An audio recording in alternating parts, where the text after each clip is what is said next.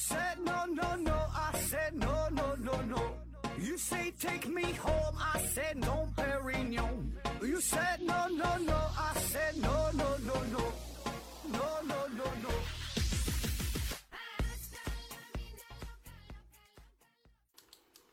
拼命探索不计后果，欢迎您收听思考盒子。本节目由喜马拉雅平台独家播出。今天呢，还是回答听友的问题。第一个问题，呃，飞动机车驾驶员提问说，金箍噜棒哈是铁做的，请问大概使用了什么防腐技术，可以在海水当中不被腐蚀？我猜测一下啊，是否是不锈钢材质啊，或者是刷了油漆？请盒子老师补充。呃，然后又说这个金箍棒能听懂语音，呃，这能算是最早的 AI 语音控制吗？并且只能识别孙悟空的语音，让变大就变大，让变小就变小。古人想象力太厉害了。说这个金箍棒哈，这个这玩意儿确实很神奇啊。嗯，这不是咱常人能能理解的，是吧？嗯，说这个放在大海当中怎么防腐啊？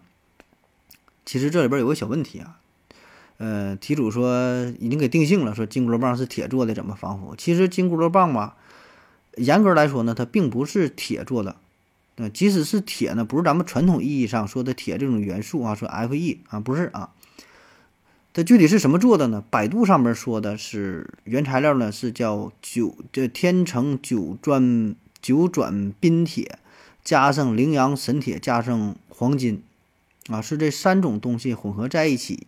啊，当然这个比例呢不是严格的一比一比一，主要呢是九转，天成九转钧铁，啊，天成九转钧铁啊，这是啥东西啊？这是我国古代非常重要的一种钢材料，呃，不只是出现在神话小小说当中哈，说有这个东西，什么什么上古什么什么什么一个什么什么神铁啊，不是哈，现实当中呢也有，啊，也用这个东西，主要呢就是用来打造刀具的。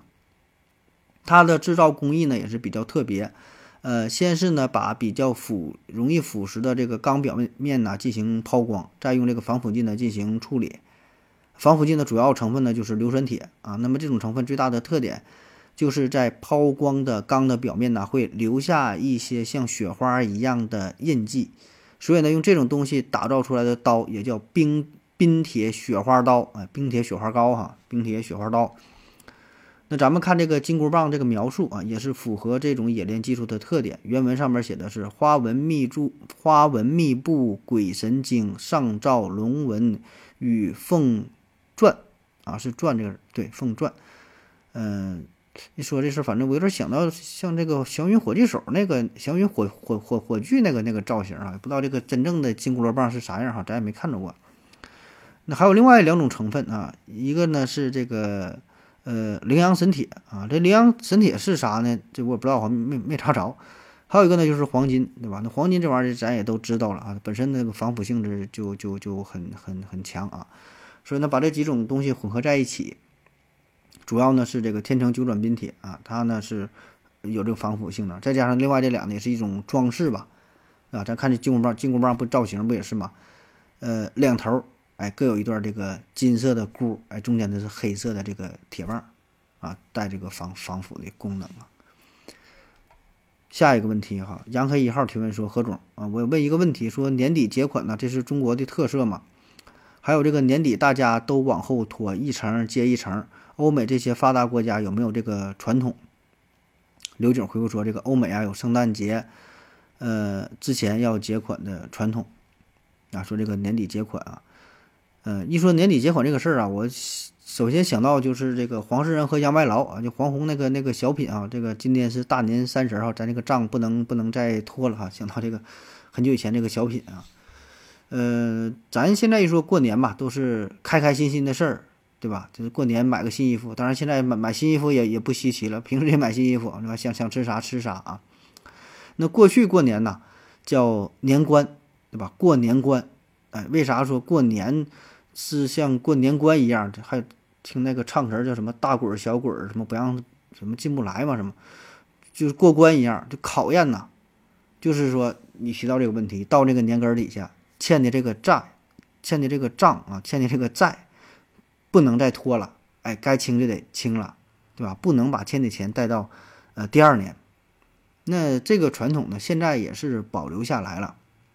虽然这个并没写在明文上，没写在法律上说欠这个欠这个钱什么时候还，对吧？但是呢，通常这也是一种行业的潜规则，包括说人与人之间，你亲戚朋友之间欠钱了，呃，一般也不带到第二年，对吧？你起码说，当年你得这个事儿吧，你得谈一谈，你还不上，你得有个话，哎，对吧？这个是咱们算是一个传统啊，一个默许的默许的方式。呃，而且呢，这个是通常就是以这个农历纪年为主，就是咱说的这个除夕，对吧？这个春节，哎，不是以这个元旦啊，所以这个这是咱一种传统的，也算是一种文化、一种民俗也好吧，反正一个潜规则也好啊。那么说，欧美国家是否有这样的传统呢？那以我非常有限的知识来看，哈，去过欧美一些地方，呃，美国呢也算是有这种情况嘛，就是说你欠钱，对吧？也得有一个时间节点来还这个钱。嗯，当然，他们这个并不像咱们这个严这么严重，没把没把它当成一个年关来看待。呃，而且他们呢也是就是按照这个，他们是按照阳历年，就是十二月三十一号。啊，还有这个刚才刘景说是，呃，圣诞节对吧？圣诞节也是，那当然这也差不了几天对吧？圣诞节，然后马上就是到这个元旦了，差不了几天对吧？年根底下，再加上本身呢，他这个他们就是需要个人进行税务的申报，你得报税。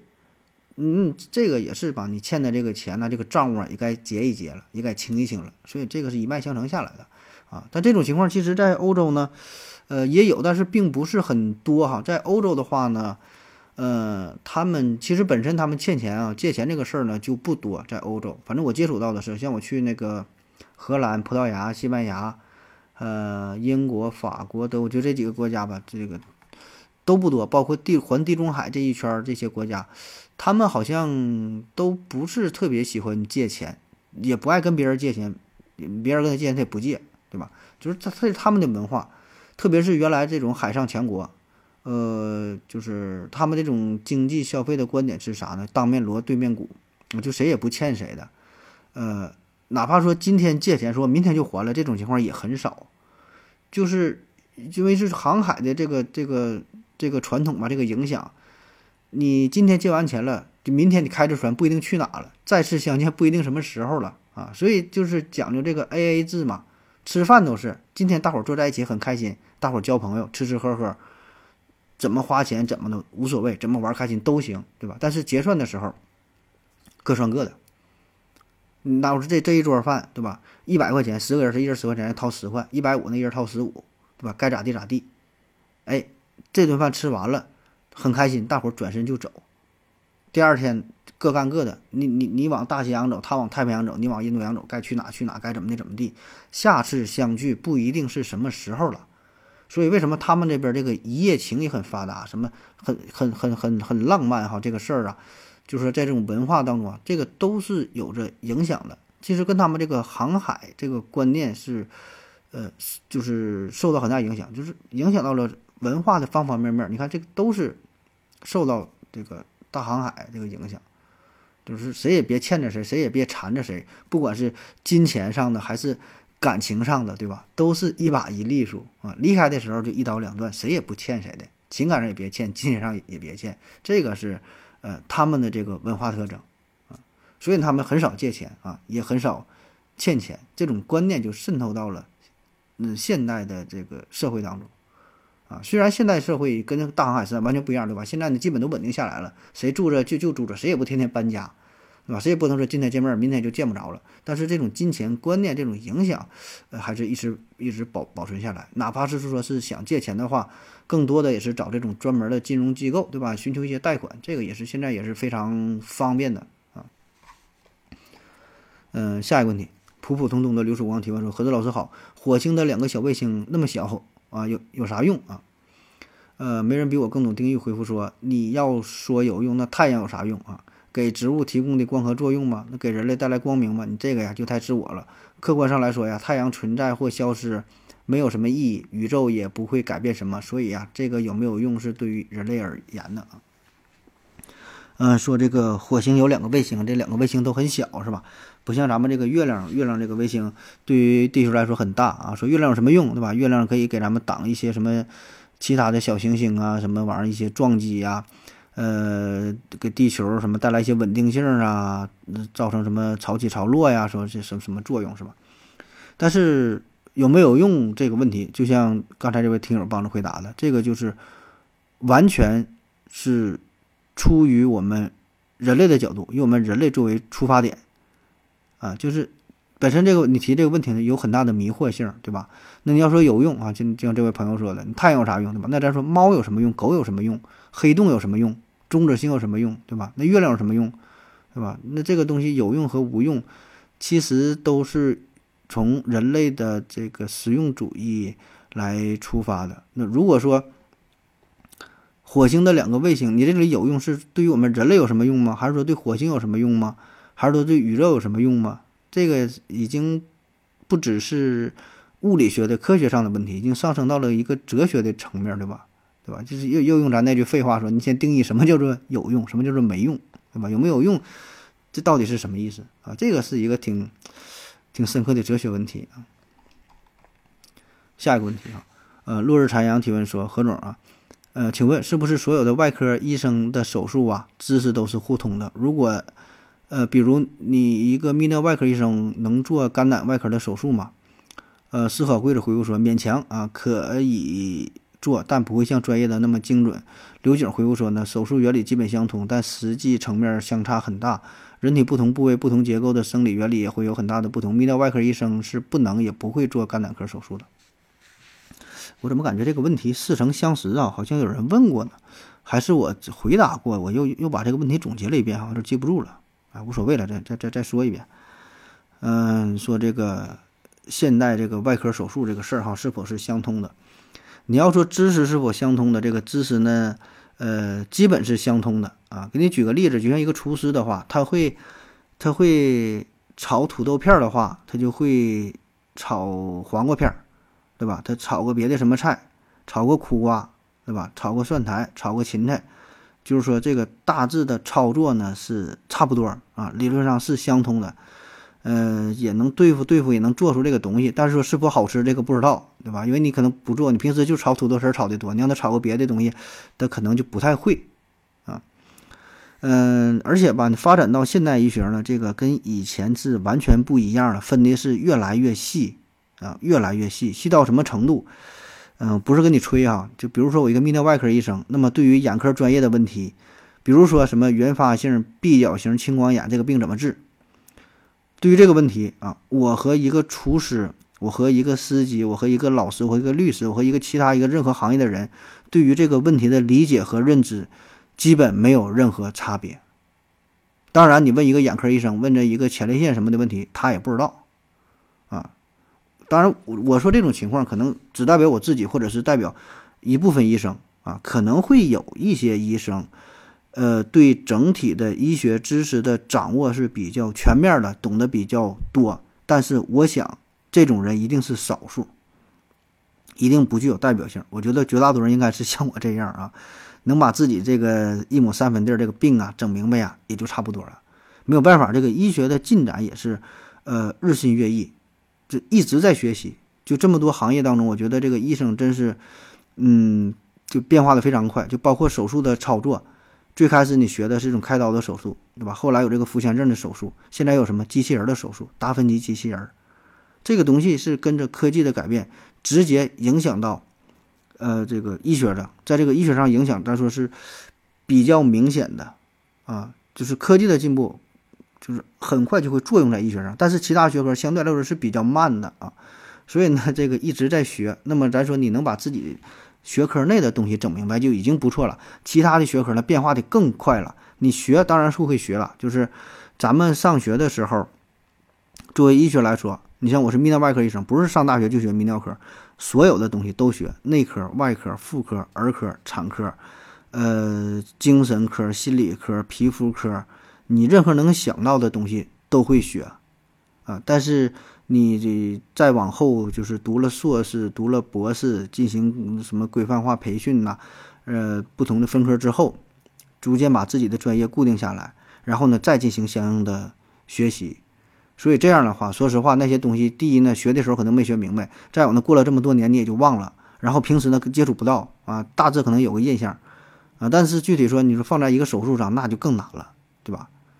但一些技法上基础的操作你是会的，比如说都是缝皮，对吧？你你让我缝屁股上的皮和缝大腿上的皮，缝皮可能差不太多啊，缝肚子上皮、缝哪皮可能也都会缝，但里边的东西呢，说实话可能整不太明白。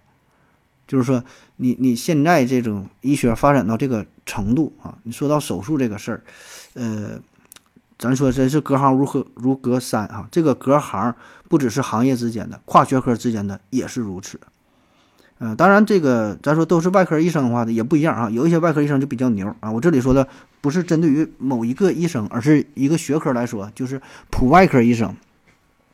普外科医生个人感觉还是比较强的啊，应该是比较公认的，就是他的基本功是比较扎实的，而且接触的疾病是比较广。因为普外科很多医院这个普外科分的不是那么细，像有一些地方普外科会单独分什么胰腺呐、甲状腺呐、什么肛肠啊、什么乳腺呐，他会分得很细。有一些医院，特别是咱说不是特别大的医院，反而这个医生做的手术很多，普外科医生上下全给做了，甚至泌尿科他也不单独出来，他也是归普外科。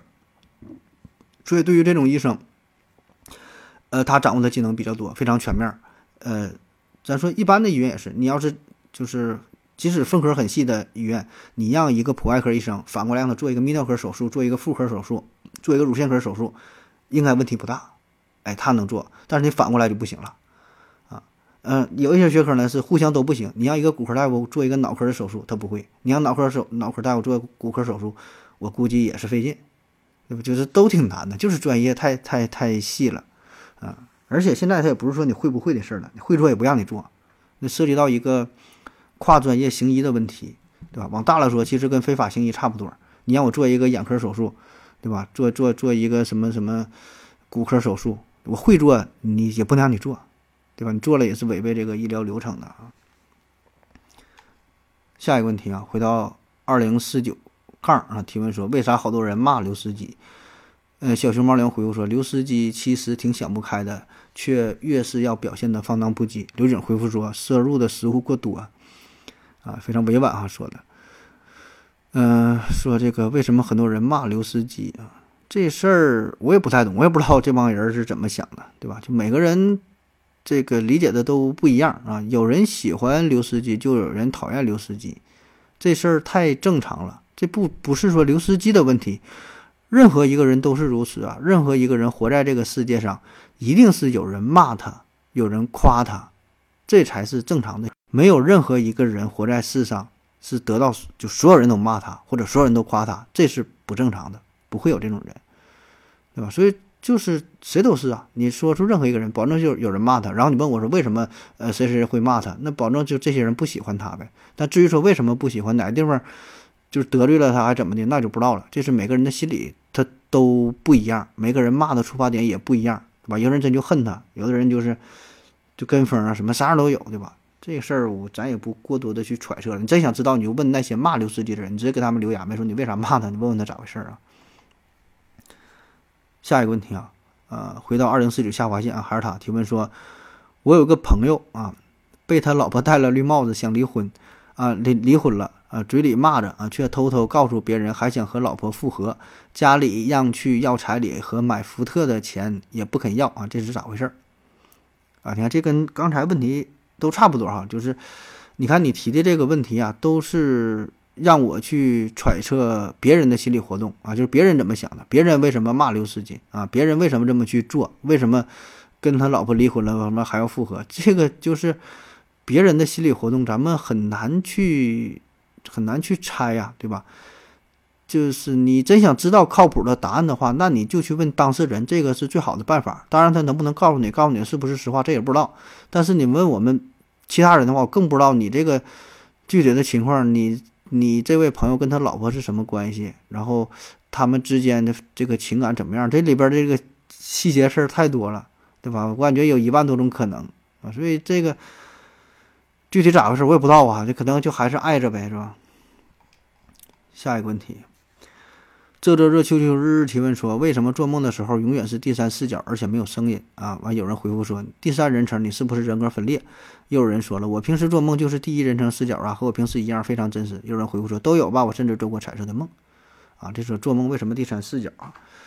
呃，这就是也是先问是不是，再问为什么哈。这可能你做梦就是第三视角，对吧？你像刚才那几个朋友回答说，这不是啊，有的人很多是第一视角的，也有啥样都有，对吧？每个人不一样。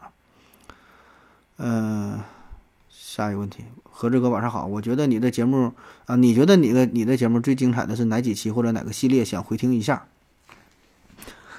啊，说就推荐一下自己的节目哈，这个这个节目，呃，最精彩的谈不上啥精彩，我印象挺深的。比如说，比如说我觉得挺好玩的哈，就是有有一个叫春节爆料哈，刘司机和刘老师和汪老师他俩的事儿哈，我觉得挺有意思的。呃，还有印象挺深的就是那个叫哲学的七种武器，还有不懂就别瞎说，什么我是谁，我从哪来，我要到哪去，就哲学那一系列我还是挺喜欢的。啊，就比较烧脑，也比较催眠。还有呢，就是这个韭菜收割机系列，我觉得也是挺好玩、挺有意思的。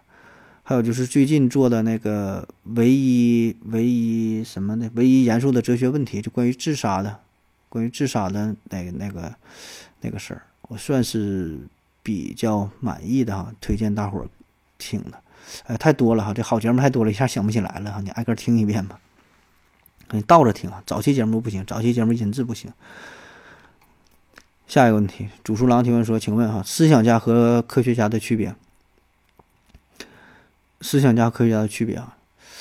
这个区别，嗯，这还挺难定义哈。说他们区别，他们研究的内容就不太一样啊。我觉得思想家可能会就是涉及的领域会更加宽广一些。”对吧？他研究的思想家，他什么事儿他都可以想一下，对吧？啥都可以想，呃，不只是自然科学层面的，其他的社会科学、伦理学、道德、法律、哲学、文化等等等等，任何一个东西他都可以去思考。那他思考的话，他就可以称之为思想家，所以这个范围会非常广。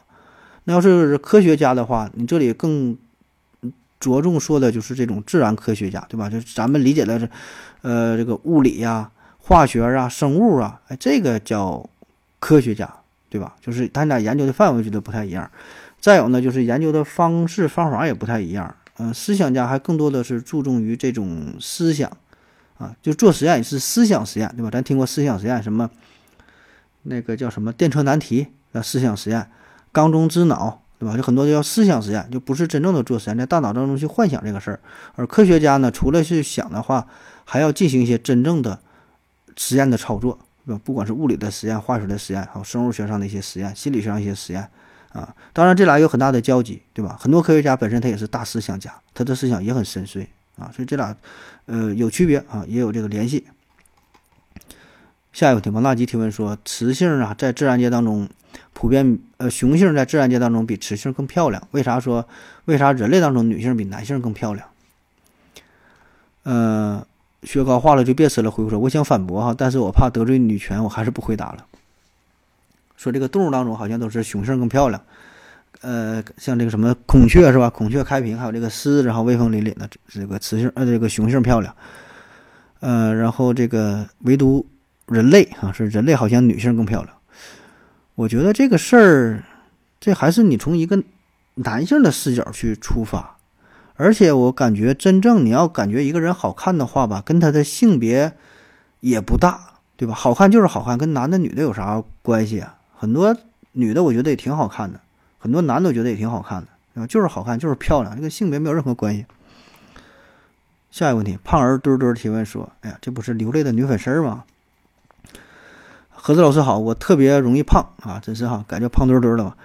我自己都胖的难受，可是我爸总是给我好吃的，还说呀我一点都不胖。可是呢，我跟我爸上街的时候，有时候我看我爸他也会也会瞄一眼美女（括弧因为我爱看美女，我就喜欢观察路上男人看美女的样子）。呃，这事儿你别跟你妈说呀。朋友圈里有的女生比我还胖，他爸也跟他一样。为什么他们男的明明也喜？喜欢那样的，难道不想让自己的女儿也苗条好看、赏心悦目吗？雪糕化了就别吃了。说很简单呐，你爸是心疼你呗。大家都知道减肥多痛苦，谁舍得自己的女儿受苦，然后让别人看开心啊？你这事儿，我觉得你先报个照啊，你先让咱看一看你到底有多胖哈。这个男生说的胖和女生说的胖，这个理解是完全不一样的啊。呃，然后说这个说你爸也是喜欢看这个瘦点儿的美女是吧？然后让你自己还使劲吃，不让你减肥啊？这就是，呃，这个关系不一样，对吧？就是他看自己嗯子女的时候，这种心情和看别的女生的心情，这是完全不一样啊，出发点是完全不同的呀，对吧？他没法说用同一个标准去要求任何人，对吧？就是这里边的会夹杂着亲情、友情、爱情啊，或者是其他的一些情感的因素，所以我们看待问题的时候，处理的方式。一定是不同的，所以为什么叫双标，对吧？一定是有两套标准的，因为跟你的关系不一样，所以必然要双标啊啊！我觉得这个反而是一个很正常的事儿。如果说对任何人都采用同一套标准，那那这个人他就是有病，对吧？所以那些咱说很多时候这个双标是很正常的，不不是说正常吧，这是就是人性的一种一种本能一种本性啊。当然说很多时候这个事儿是是不对的啊，但是我们又做不到，是吧？这就是我们的本性嘛。下一个问题哈，汤汤姆先生猫提问说，嗯，何志医生好，一个外行的问题，说这个细胞 DNA 的端粒啊，在控制细胞的衰老，端粒太小的细胞就没法繁衍下一代的细胞了。可听科普节目当中说有这个海拉细胞，就是一位癌症患者身上取下来的细胞，能够繁衍很多代啊。那么海拉细胞的 DNA 的端粒难道就有抗衰老的能力吗？海拉细胞，这咱之前节目也讲过哈，说这个专门做过一个系列，就是海拉细胞。呃，有一句话不这样说嘛，说有的人已经死了，但是有的人活着他已经死了，有的人死了他还活着哈。啊，说有的人死了呢，他的癌细胞还活着啊，就这个海拉细胞。呃，说从海拉细胞，就是从这个一个黑人妇女，就是从她身上取来这个癌细胞嘛，到现在是繁殖了多少代就不知道了，反正这个总质量是超过了五千万吨呢。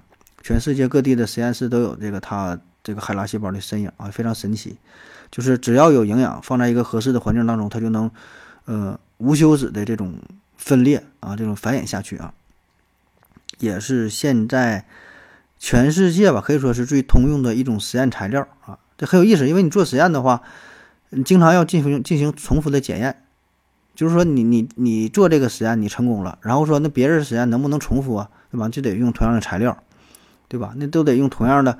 这个细胞来做，哎，那以前没有一个统一的标准，对吧？你能成功，别人不成功，那没有这个细胞，没有一个统一的细胞啊。那还有了，后来都有这个这个这个海拉细胞，哎，有这么一个标准啊，也是促进了呃医学的发展。那么这个海拉细胞为什么能够无限的繁殖分裂下去啊？呃，一九八九年，耶鲁大学的研究人员在海拉细胞当中发现了一种叫做端粒酶的物质。这个物质能够促进基因上的端粒在被消耗之后再次生长出来。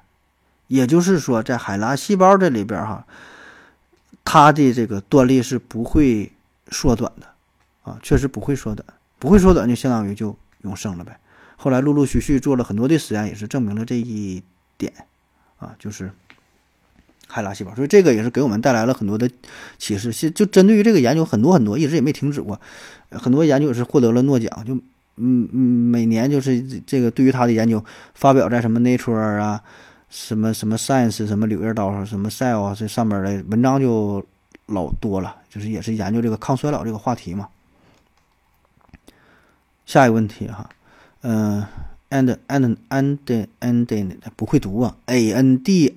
A N T E 啊，嗯，安安蛋安蛋特啊，安蛋特提问说，呃，何总你好，摄入的过量的糖啊、脂肪啊，会在体内以脂肪的形式存储。那么，摄入过量的蛋白质是否会在体内转化成为脂肪？过量的蛋白质带来的热量是不是以发热的形式消耗了？谢谢。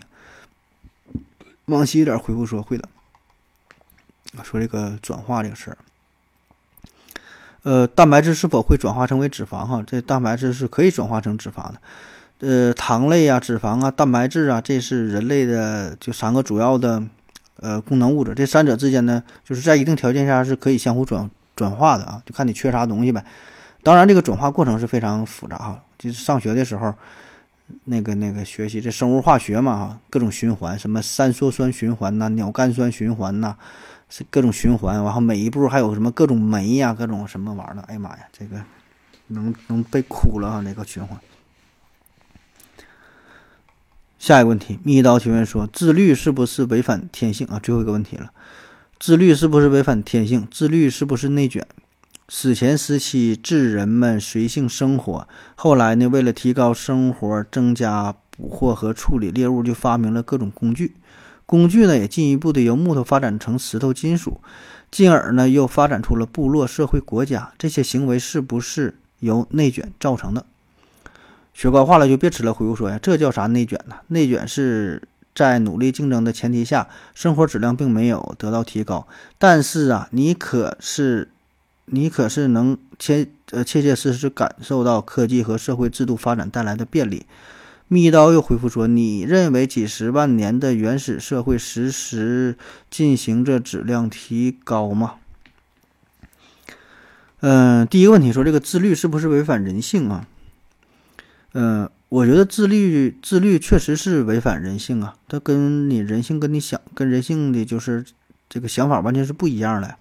但同时呢，这个人性呢又是很复杂的事儿，对吧？嗯，也可以说是顺从了人性，就是这个它很矛盾。比如说你晚上啊，你看电影啊，玩游戏，嗯，熬夜，对吧？使劲造，吃喝嫖赌，这个呢就是释放你的人性。但是呢，第二天之后吧，你觉得很疲惫又很空虚，甚至呢有点悔恨，对吧？你啊觉得不应该这么去做，这个呢也是你的人性。那你看到。好吃的暴饮暴食大吃一顿，这是你的人性，对吧？你想这样去做，但是吃完之后呢，你很难受。这个难受呢，不只是你肚子难受，你大脑很难难受，觉得有点啊，身体这么造不行，对吧？会发胖啊，对身体也不好啊。然后说下次呢，不能这么吃了。这呢，也是你的人性，对吧？再比如说，你想躺平，我不想奋斗了，我也不想上班了啊，我想这样了，对吧？这呢，是你的人性。但是呢，你一转念又想，哎，也不行，我还得是继续拼搏，我得什么，我得努力哈，我得什么住个大房子，开豪车，呃，我得怎么怎么地，对吧？这个呢，也是你的人性。所以呢，你看这这些所谓的人性吧，它都是人性，但是它又是矛盾的。所以我觉得你说这个自律是不是违背人性？它可能是违背人性，但是呢，它也是顺从的人性，因为本身这个人性就是复杂的，就是矛盾的。你说哪个才是你真正的人性呢？对吧？你也很难去，呃，就是给出一个明确的答案。你想法也是一时一变的。所以，到底什么叫人性呢？我觉得这个人性啊，这个它既包括呢与动物相同的一种叫生物学上的本能，叫食色性也。对吧？就是想吃好吃的食嘛，色就想干那点事儿，对吧？食色性也，这个呢是动物也这样去想的，这个是一种人性。同时呢，为啥叫人性不叫兽性？就是人之所以为人，他有高于动物性的东西，他有不同于动物性的东西，对吧？咱们叫动物，但咱们是咱们是高级的动物，我们能够控制住自己，我们能够不断的，呃。追求更高级的东西，我们能做到延迟满足。我们不是说只看到眼前的利益。你今天去跑步了，去锻炼身体了，你一定是不快乐的，你也会很累，然后也没有一一个一个效果。但是你有个远期的目标，你说我为了健康，我为了为了减肥，这才是你的人性，对吧？那你今天熬夜看书了，看得很累。保证也是很难受，然后呢，短时间内之内没有什么什么这个效果，但是如果你坚持下来之后，哎，你会取得一个好的成绩。那所以说，那这个那那是不是呃人性呢？就是说这个人性啊，这是矛盾的。自律这个事儿呢，它也是矛盾的，对吧？你说你这些事儿违背了你的人性，那你要如何去定义这个人性，对吧？你追求的是啥？你又如何去定义这个自律？这种自律呢，是你内心真正的追求呢，还是说你为了更远大的目标呢，还是说你为了一个功利呢，还是说想表演给别人看的呢？这些东西只有你自己才知道啊。当然，有的时候你自己你也不知道到底为了为了什么，对吧？本身这就是一个一个矛盾的混合体，混合体啊。嗯，第二个问题说这个原始人的事儿啊。原始人哈，原始人他不断的发明各种工具，然后发展出了部落，又什么出现了社会国家，这个行为是不是内卷造成的？我觉得这个应该不算是内卷哈，这个是发展。内卷内卷嘛，是在内部卷呐。内卷应该强调的是做了一些无用功然后没有在本质上发生任何改变。比如说，一个原始人他拿一个石斧子，然后打死了一只兔子；另一个原始人呢，哎，觉得我你这斧子不行，我在这个斧子上面雕一个花啊，比那个漂亮，比那个高级。另另外一个又来原始人啊，他在石斧上雕了两个花，你雕两个，他雕三个，就雕了很多的花。这个我觉得叫内卷，就是说你好像啊做了很多的努力，把这个石头把这个斧子雕得很漂亮。但实际上，对于打猎这个问题来说，没有任何改进，没有这个实际的作用，这个叫做内卷。但是你把这个石头做的斧子进行了改良，甚至说发展出了呃金属做的斧子，发展出了火枪，发展出了原子弹，我觉得这不叫内卷啊，这不是一种发展，这不是进步吗？这不是突破了内卷吗？啊，当然这个反正就个人理解吧。啊，好了，赶紧各位收听，谢谢大家，再见。感谢您的聆听。如果您也想提问的话，请在喜马拉雅平台搜索“西西弗斯 FM”，在最新一期节目的下方留言即可。欢迎您的参与，我在这里等你哦。